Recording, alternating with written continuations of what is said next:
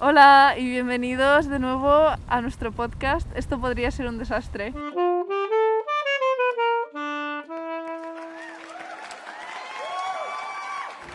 Hoy vamos a hablar de la película de Netflix eh, I'm thinking of ending things. Estoy pensando en dejarlo o estoy pensando en el fin. Esto es porque No, estoy pensando en el final. eso, porque en inglés cuesta un poco.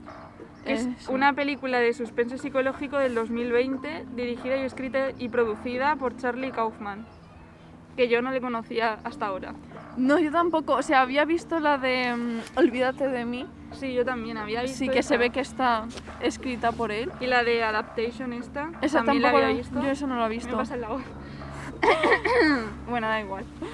Eh, pero no, no tenía ni idea de quién era este hombre. Pero claro, no sabíamos por qué era porque no las dirige él. Ya. Bueno, la peli está basada en la novela homónima de Iain Rey y poco más tengo que decir al respecto. ¿A ti te ha gustado? Sí. A me mí- gustó mucho, pero deja una sensación muy desagradable al final. Sí, y a ver, yo tuve una sensación muy desagradable durante toda la película y, y al final todavía peor. Y luego estuve mal. Pero después de entenderla, porque yo no la entendí la primera vez que la vi, tengo que decir eso. Es que algo que odio es cuando veo una película y siento que soy gilipollas, y siento que no entiendo nada y soy retrasada y no estoy pillando nada del simbolismo. Y al final, de hecho, que se supone que es cuando empiezas a entender un poco de qué va la cosa, yo no seguí sin entender nada. Entonces me dejó como una sensación no solamente de como la desesperanza que te transmite la película, sino de que eres tonta. Y eso no me gusta, pero... Y es que, ¿sabes? Nunca te ha dicho un profesor de castellano algo lo de si no sabes explicarlo es que en realidad no lo sabes. Porque lo típico que le preguntan a un alumno, eh, ¿sabes lo que es no sé qué? Y dicen sí, pero luego no lo saben explicar con Mm. palabras. Pues no te ha pasado nunca que ves una peli y no, no sabrías explicar con palabras de qué va exactamente o el significado que esconde y todo esto, pero sin embargo sí que estás dentro de la peli y sí que estás entendiendo como la atmósfera. Es como no lo sabrías explicar, pero en sensaciones y en sentimientos sí que estás pillando la onda del director. Pues es que yo ni pillé la onda del A mí eso director. me pasa mucho, que me Ah. pasa viendo pelis en familia que me preguntan, a ver, pues explícalo, no sé qué, y yo, es que no puedo explicarte como súper claro con palabras de qué va o lo que estoy pillando, pero es como que lo estoy interiorizando lo que me están diciendo. Y con esto te pasó eso. Sí. Espera, creo que tengo aquí una pequeña sinopsis. Ah, sí. Bueno, que conocemos a una muchacha que no se sabe muy bien su nombre y empieza un viaje de carretera con Jake y mm, que Jake es su novio de hace pocas semanas y entonces van a conocer a sus padres y hay como una terrible nevada y la chica quiere volver a casa antes de, en plan, en ese mismo día porque tiene que trabajar y ya está, y se van a conocer los padres. Hasta ahí se puede contar más o menos. Eh, porque Es sí, una como que- película en cuatro tercios. Eso sí, Sí. que es... no para dar esa nada. atmósfera agobiante. Sí, eh, me da una rabia. A mí el formato cuatro tercios me encanta, pero sin más. O sea, sin más me ha quedado como que me encanta, pero me aburre. No me aburre, me encanta. Es mi favorito, me no gusta te he entendido. muchísimo. Me encanta, pero sin más. Pero me aburre. ¿Pero qué? No, a ver, lo que quería decir es que el formato cuatro tercios me gusta mucho estéticamente, pero no le busco como el, el significado simbólico de me gusta mucho porque refuerza de manera espléndida la sensación de agobio. No, me gusta mucho porque me parece que queda muy mono. Sé que esto es muy infantil queda muy decirlo, pero queda muy mono y me da igual que sea de una peli agobiante o de una peli que no es nada agobiante y que simplemente queda muy mona. De hecho, yo hice un trabajo de clase con una compañera este cuatrimestre que el primero, que lo hicimos en formato totalmente cuadrado, o sea, radicalmente cuadrado. Solo porque nos parecía monísimo y no contribuye a nada porque la historia no es tan de agobio y luego la corrección nos pone un profesor.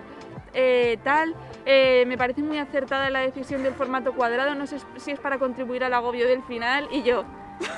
Es que no es que no, que es porque queda monísimo. En la peli también hay un código de colores. Esto no lo, yo no lo había notado, ¿eh? o sea, no soy tan inteligente como para estar viendo la peli y decir, oh, maravilloso el código de colores. Pero luego viendo un vídeo, Es que me lo pasaste Largo. y lo, lo vi también y creo que es el del que- tío que habla, no, el de la voz no. Sí. Ese lo explica súper bien, que te pone Mm. los tejidos, Sí, ¿te acuerdas, sí. verdad? Pues hay un código lo he de visto hace colores. dos horas. Es que creo que lo vi hace dos semanas. Entonces leo lo que me apunto y me vienen los recuerdos. Que son un código de colores, tejidos y estampados. Sí, espera, ponemos en contexto. Al principio de la peli, las primeras escenas va mostrando una casa que todavía no sabes muy bien qué casa es, pero bueno, te haces una idea. Y, y pues eso, empiezan a mostrar como distintos papeles de pared. Y esos papeles de pared tienen un código de colores de tejidos y estampados que se supone que hablan de las cuatro fases vitales. Hmm. A ver, en este caso me lo creo, que todo sea tan simbólico, pero a mí me genera un poco de estrés los típicos críticos que lo analizan todo ahí como... Pues yo, antes de seguir con las notas y tal, cuando vi la peli, me estaba flipando, pero a niveles infinitos, eh, es que ¿cuánto la puedo estropear? Bueno, lo voy a intentar Eh, estropear lo menos Y si posible. decimos a partir de ahora spoilers, porque ya hemos contado un poco de la película, si queréis seguir viendo este podcast, bueno, escuchando este podcast, vedla. Ya vale, está, no voy vais a sacar hacer nada más. spoiler nivel medio. No es spoiler nivel destrozar el final ni nada, es spoiler Da igual, un pero poco. creo, creo que es mejor que empecemos ahora con total libertad de Vale. hablar de lo que nos dé la gana. Pues la parte central, Andrea, creo que nos estamos como... agobiando.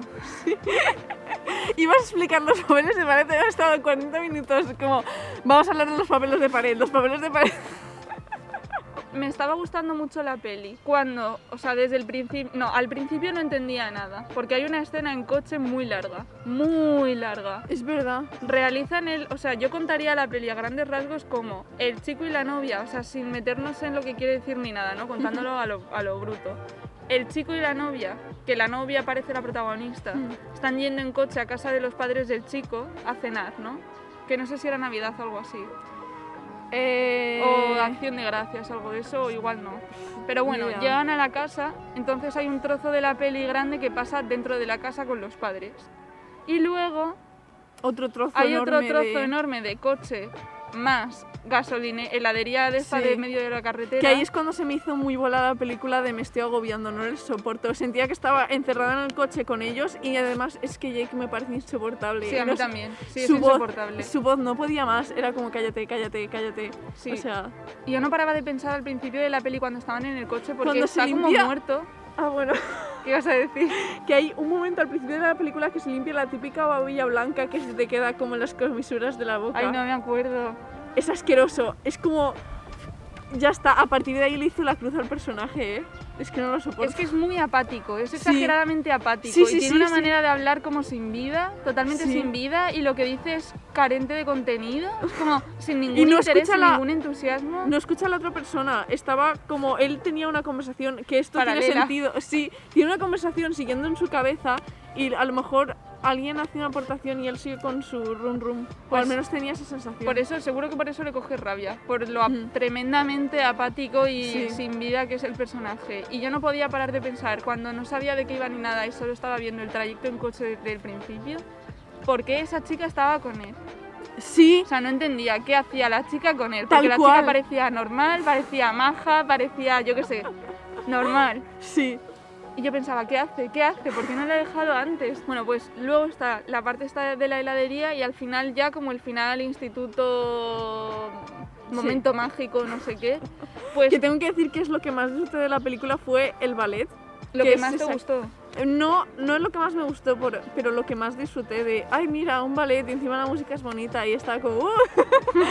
por fin algo de luz, porque encima cambian ahí como la iluminación y, Sí, y que es ese es como un muy momento alegre. alegre. Sí, Sí. Y me lo pasé genial y luego volvemos un poco a la miseria. Bueno, no, luego el musical, que el musical también está guay. A mí la parte que más me gustó con diferencia, que me gustó de hecho mucho, mucho, mucho y me lo disfruté muchísimo mientras lo estaba viendo, es lo que pasa durante la casa. Ah, sí, es increíble. O sea, Sí. pero, por ejemplo, es que ahí es diferente tipo de disfrute. que la parte central me gustó un montón, un montón. Me gustaba cómo no tenía nada sentido, cómo eran tan atropellados los padres, me gustaba mucho y me perturbaba mucho cómo la chica se dejaba llevar por la situación cuando la Sí. situación evidentemente no tenía Sí, por sentido. ejemplo, la chica al principio parece súper normal y como que es va a ser los padres y el chico los que están un poco... mm, pero luego ella también empieza a hacer cosas rarísimas y las acepta totalmente. Sí. Hay un momento que le cambia el color de la ropa Sí, y nadie y dice tiene nada. pintalabios. Y hay un tal. momento que lleva un collar de perlas Sí, que sí, antes sí. no llevaba y yo, bueno, vale, si nadie dice nada, yo tampoco. ¿Y qué más? Ahí, bueno, ahí cuando están en la casa, esto sí que es estropear la peli, pero bueno. Los padres empiezan a hacer saltos temporales Mm, pero no en plan cambio de época, sino en la Ya. misma casa de repente son viejos y de repente es que son esa- jóvenes. Esa parte central es la mejor, creo. Había una cosa que me gustó muchísimo, que es un momento en el que empieza la chica a bajar la escalera, pero la escalera nunca termina. Sí, sí, sí. No, pero Eso bueno, me encantó. Yo, yo lo veía como si siempre estuviera como... En plan, no, no es que la escalera no terminase, es que Que ella no dejaba la misma planta. Sí. sí, eso. Quería Sí. decir. sí. Vale. y me encantaba el efecto de sonido, de como que se iba desvaneciendo la voz y de repente volvía a estar fuerte y luego... era como así. Ostras, no me acuerdo de tanto. Es que me, me, me Yo es que la he la visto cabeza. hace más, hace bastante más. Pero bueno, pues hilando con lo de los padres, esto es lo que hemos dicho antes de los tejidos, Hmm. Que se supone que representan como las fases vitales, que era rollo, es que no me acuerdo, amarillo era infancia, Sí. eh, azul era adultez, No, no, rojo era adultez. azul... eh, no, era... A ver, infancia, amarillo. Sí. Luego el Verde. verde. es la adolescencia, que es así como mucha vitalidad, no sé qué. Luego el rojo era más pasional y más maduro, que era la adultez.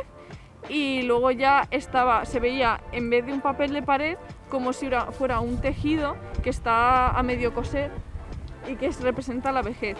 Y es porque el hombre este está a medio tejer de su vejez. Es verdad. Lo siguiente que tengo apuntado es, la peli tiene rupturas y cortes que no favorecen la continuidad, pero así es la resquebrajadamente de Jake. Sí, esto vale. sí que es el algo que no hemos máximo. explicado, sí, pero algo que no hemos explicado todavía y que lo estamos dando por, lo estamos dando por sentado, como que ya lo saben. Ya, es que ojalá la hayáis visto los que escuchéis el podcast. Sí, pero porque- esto es, es que esto fue lo que yo no entendí, que era que todo era una fantasía del Jake con Sergei y que la chica es inventada y que está todo en su cabeza y está, lo de estoy pensando en acabar con todo es me estoy pensando en acabar en con mi vida. Sí. sí. Es que, bueno, este podcast está este capítulo está siendo lioso, Mm. pero yo me voy a excusar en que la peli es liosa. Y es como, no sabes cómo contarla. La cuentas Sí. cronológicamente, pero de, de manera superficial, sin, lo, de lo, o sea, sin decir de lo que va realmente. O destripas el final y la cuentas bien.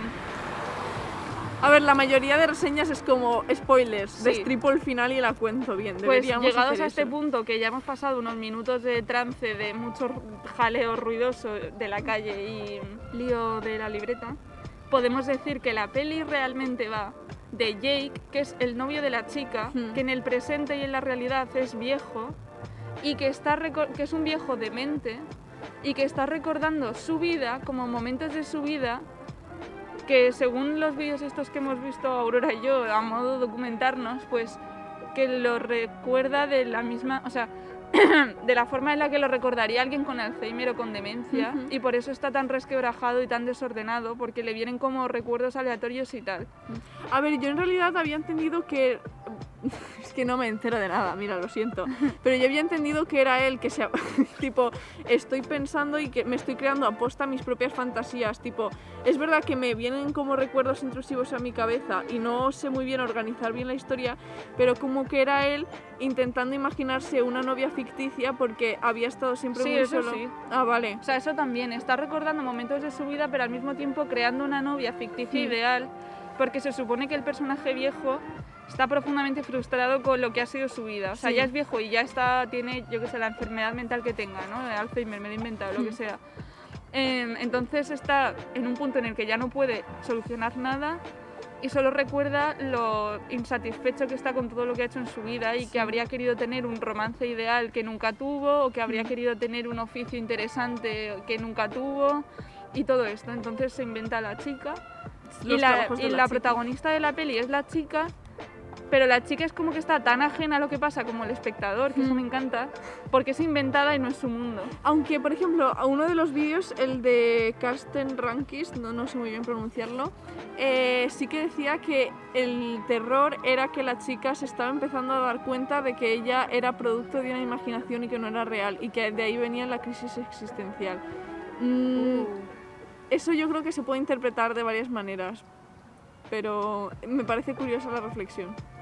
Sí, a mí también. Y de que por eso a veces sí que notabas que hacía como caras de... Sí, "Mm". a veces sí, como que le perturbaba, en Sí. plan, tenía momentos de cortocircuito de esto no tiene sentido. Sí, de, por eso la escena más terrorífica, según este terror existencial, de los es... cuadros. Sí, de que se da cuenta de que nada es suyo, de que no lo ha hecho ella, de que ella no existe como Sí, tal. Eso es horrible. Mm. Luego yo también vi en un vídeo que seguro que lo has visto, que es eh, la escena, un plano cuando están en el coche yendo, que es terrorífico porque ella mira Te- cámara Sí, buah. durante un rato Sí, y sí, lo que está diciendo es bastante tétrico y el tipo de plano también es bastante tétrico y encima te está mirando a los ojos. Ya. Pues según un crítico, que no me acuerdo si era el del primer vídeo o el del segundo, eh, eso era como el director hablándonos directamente a nosotros, porque la peli en realidad, o sea, se supone que en esas líneas estaba resumida la esencia de lo que quería contar y nos lo estaba escupiendo a la cara, mirándonos literalmente a los ojos.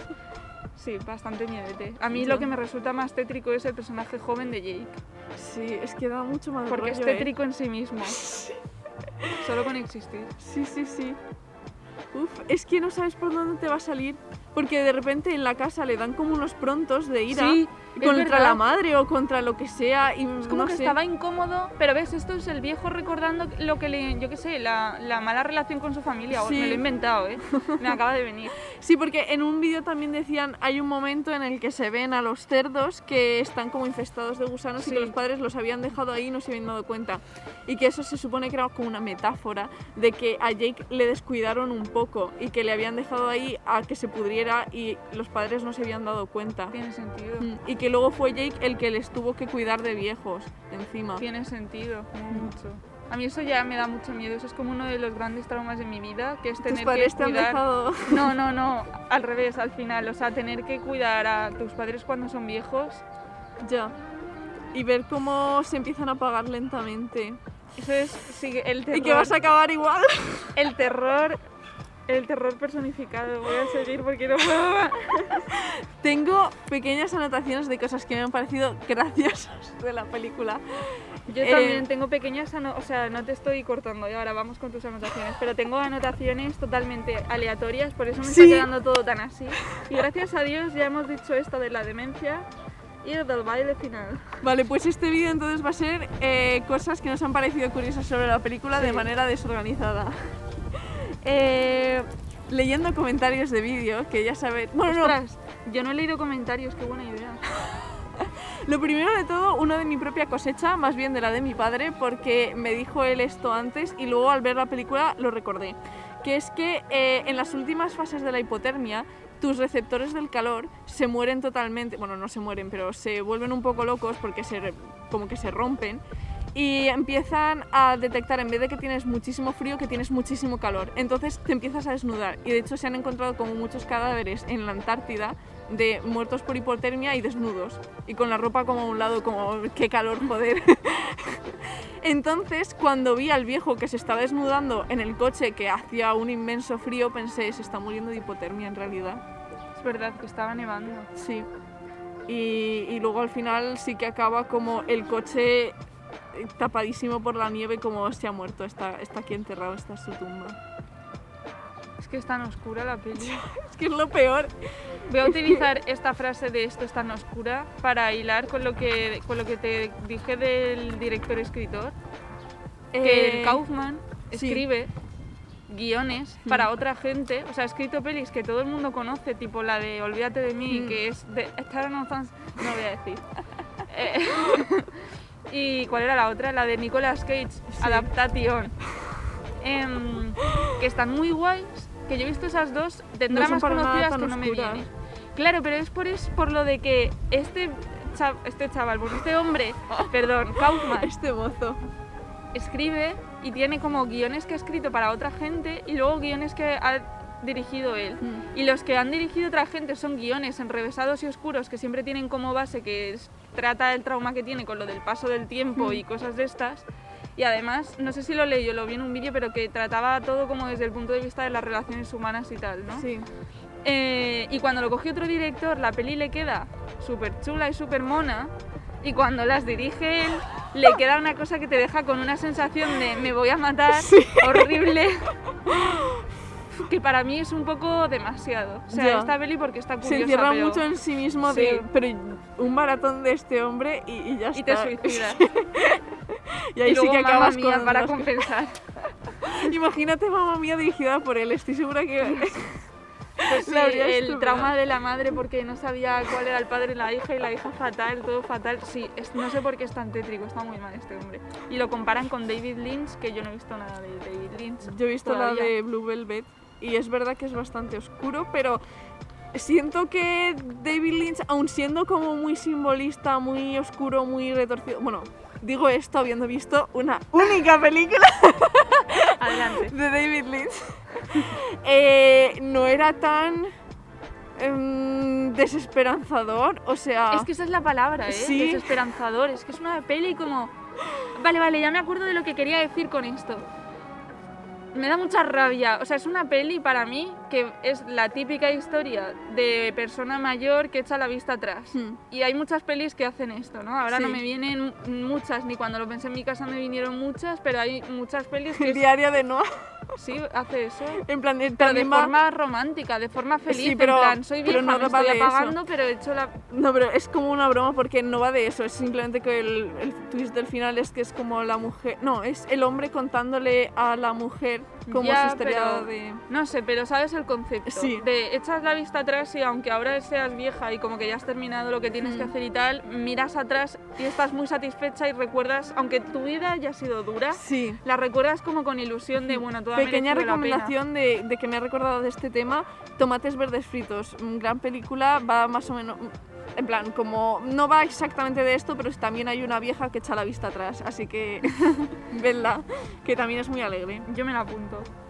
Había, a mí la una peli que me vino es la de la teoría del todo, Sí, que me parece muy bonita y al final de la peli esta, les invitaba, no sé si la reina o algo así, les invitaba No, a él y a la mujer, pero que ya estaban, llevaban separados mucho Hmm. tiempo y Stephen Hawking estaba, o sea, estaban como en un jardín y la mujer que estaba separada se había quedado con los hijos Mm. y los hijos estaban correteando por el jardín.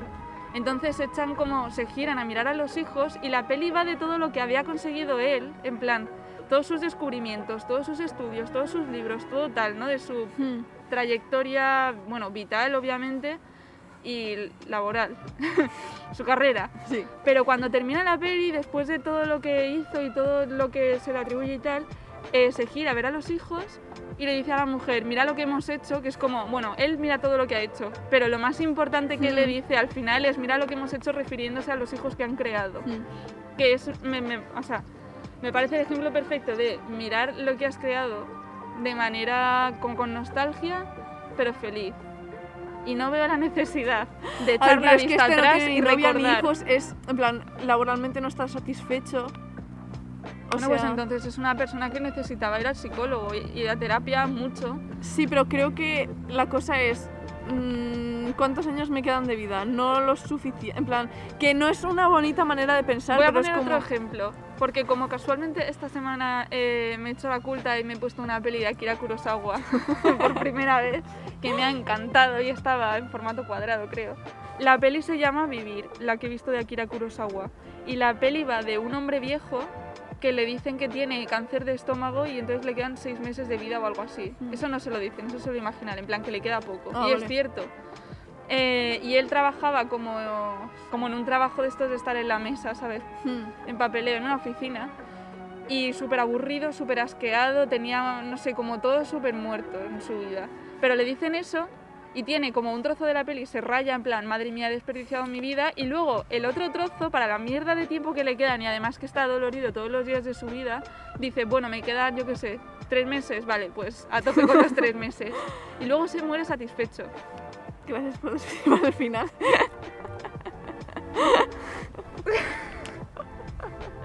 Te lo dicen en el minuto uno de peli, ¿eh? Vale. Que me encanta. En el minuto uno es un plano del personaje y dice una voz en narración.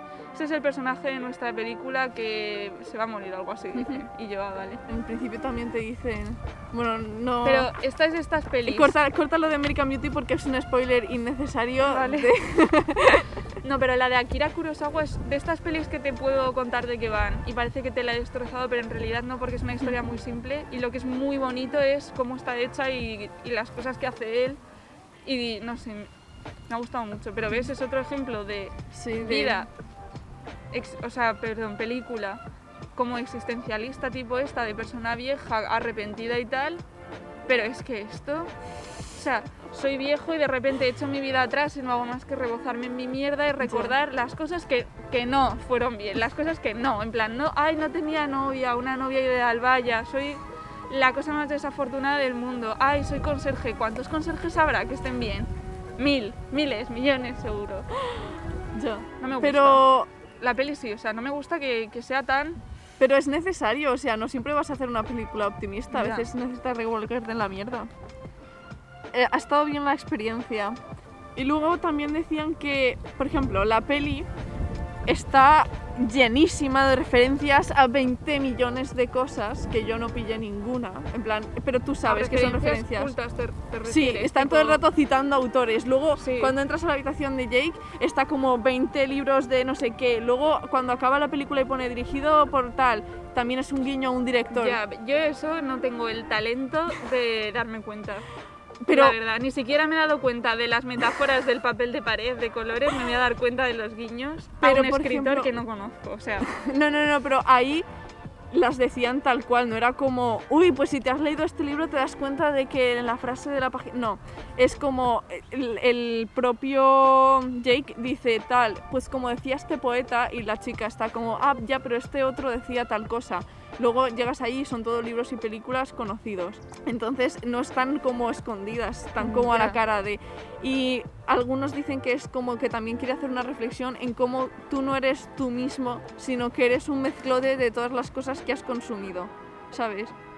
Y que por eso eh, cuando este echa la vista atrás, en realidad no son sus propias memorias, bueno, son sus propias memorias, pero también mezcladas con un montonazo de referencias, con partes sacadas de una película, que, que es la película que está viendo y luego de repente la chica hace algo parecido, ¿sabes? Sí, sí, pues sí, como sí, que sí. es eso, que no es el mismo tampoco. ujú. Bueno, seguimos con datos que nos han parecido graciosos de la película. Pues igual no tengo tantos yo, ¿eh? que tiene, vale, que tiene movimientos de cámara nada invisibles. Es que de esto me di cuenta cuando vi la peli, pero como la vi hace tanto no me acordaba. Y luego lo dijeron en el vídeo y además te ponen un ejemplo. Y dije, Dios, es verdad. Eh, eran como movimientos de cámara súper exagerados que, que yo creo que no he visto nunca. Eh, tipo, imagínate que están el padre y, o sea, la madre y la novia como sentados en la madre en el sofá o en un sillón y la novia en una silla al lado Hmm. y hay un plano que en la que caben las dos, Sí. o sea, en el que caben las dos. Y se va como haciendo zoom a una y va arrinconándola y separándola de la otra. ¿Sabes? Como que Sí. mientras habla se va acercando a ella y además se va girando como para arrinconarla. Y eso a mí me parecía súper agresivo. De. Dios, te puedes estar quieto con el plano. Estaba bien antes cuando cabían las dos. Sí. Pero es verdad que eso da mucho agobio. Hay algo que me puso muy nerviosa, era lo del perro que no dejaba de agitarse. Es que, ¿has visto lo que dicen del perro en, el- en un vídeo? Eh, que me resultó decían. tétrico ya de mal gusto. Decían, como el anciano está recordando momentos aleatorios de su vida Sí. y recuerdos que le vienen, que también ponían un ejemplo de cuando estaba dentro del coche y veía un anuncio, en un momento en el Ah, que se estaba sí. poniendo nervioso y le venía un anuncio de la infancia. Sí, porque sí, es el de el- los payasos estos, espera, Sí. que lo tengo... Tulsi Town, Muy bien. la ciudad de la... Porque es cierto que la gente mayor que ya se le va a la cabeza recuerda cosas súper random y súper aleatorias que, no sé, el tío, es que a mi abuelo le pasa que, que recuerda como a un tío del pueblo que es cero importante, cero relevante, que simplemente existía, pero que le viene el recuerdo, ¿sabes? Y, y de vez en cuando aparecía el perro, de vez en cuando no, y aparecía en bucles solo sacudiéndose porque es el, re- el recuerdo Sí. que le venía en aleatorio del perro, que ya está muerto, y por eso cada vez que aparece solo es un recuerdo, Mm. y si solo le viene el recuerdo de cómo se sacudía al entrar en casa, en plan, ay, recuerda a mi perro cuando se sacudía antes de entrar, pues es lo que tiene ahí en bucle, y eso me pareció ya demasiado. O sea, jugar con los perros me parece, con la muerte de los perros, no. me parece de muy mal gusto. Otro dato curioso e interesante. Eh, esto sí que ya entramos en comentarios de otra gente que me han parecido graciosos. Adelante. Que la chica es la personificación de el icono de Tulsi Town, que era como una payasa pelirroja con el mismo pelo así como rizado de la chica y que lo saca de ahí y se, es a su novia. La payasa de Anda. Tulsi Town. ¿Tienes más? Sí, Es que yo tengo ya solo la frase final. vale, pues cuento el otro y ya frase final. Venga. Frase, joder, frase final. el otro es que, mm, a ver, esto no es, no es tan sutil, por así decirlo, porque creo que mucha gente se dio cuenta. Que es que, eh, bueno, obviamente Lucy cambia tanto de nombre y de profesión porque no es una persona en concreto, sino que él se ha imaginado como muchas veces esa misma historia y que antes de entrar al colegio se ve como un contenedor llenísimo de vasos de Tulsi Town. Sí, Pues eso representa las veces que se ha imaginado en la historia y siempre tiran el vaso y siempre acaban en esto. Y es que seguramente podrías hacer mm, Ya, cuatro folios de cosas así, de pequeños detalles, sutilezas y no sé ya, qué. pues a mí me gustaría que cuando un director hace una peli así, Mm. que luego haga una entrevista calmada de estas que duran una, una, una, una, una, una. De estas que duran una hora, plan, con Sí. toda la calma de explicar, mira, pues curiosidades aquí. Mm, O que haga un manifiesto, lo suba a su página web y dice, mira, quien quiera entender del todo la película, que se lea esto. Y ya está, para no tener el que explicarlo, en plan hablarlo. Hablando de páginas web. tenemos una tenemos una página web cuyo link está En Spotify, en el Instagram, en el Twitter, está en todas partes y, Y- creo que nadie se mete. realmente es la misma experiencia que el Instagram y a lo mejor Instagram es mejor. Instagram es mejor, vídeos. pero, es una para contactar con nosotras. y tiene un- claro, es una experiencia diferente y tiene un espacio de poner sugerencias. Por si alguien está escuchando esto, por favor. y quiere poner, eh, yo qué sé, la, la peli que le apetece que digamos, o lo Mm. que nos equivocamos, O o, algún yo qué sé. comentario, o de- sí, eso. O que sabía algo de esta peli que no hemos dicho y le parece Mm. interesante y nos dice, ay, pues esto también no sé qué, lo que sea. Lo, lo agradecemos muchísimo, lo leemos todo porque tampoco sois tantísimos. Claro, ¿sabes? o si no, ponedlo en Instagram, en un comentario debajo de la publicación del capítulo de cara al siguiente o algo Sí. así, si os da menos pereza. Sí, sí. O si queréis darnos sugerencias para el próximo episodio, pues nos mandáis un direct o lo que sea. Que Exactamente. nosotras encantadas. Pues voy a acabar con esta frase tan tocha que me ha apuntado aquí. Eh, la película es un relato existencial y es algo subjetivo del autor que no tienes por qué compartir. Tiene belleza melancólica, esto no es mío, eh, me lo he copiado, lo de la belleza melancólica. Y tiene fealdad porque puede resultar demasiado oscura. Pues muy bonito, muy bien dicho, Andrea. Y con esto y un bizcocho. Hasta mañana a las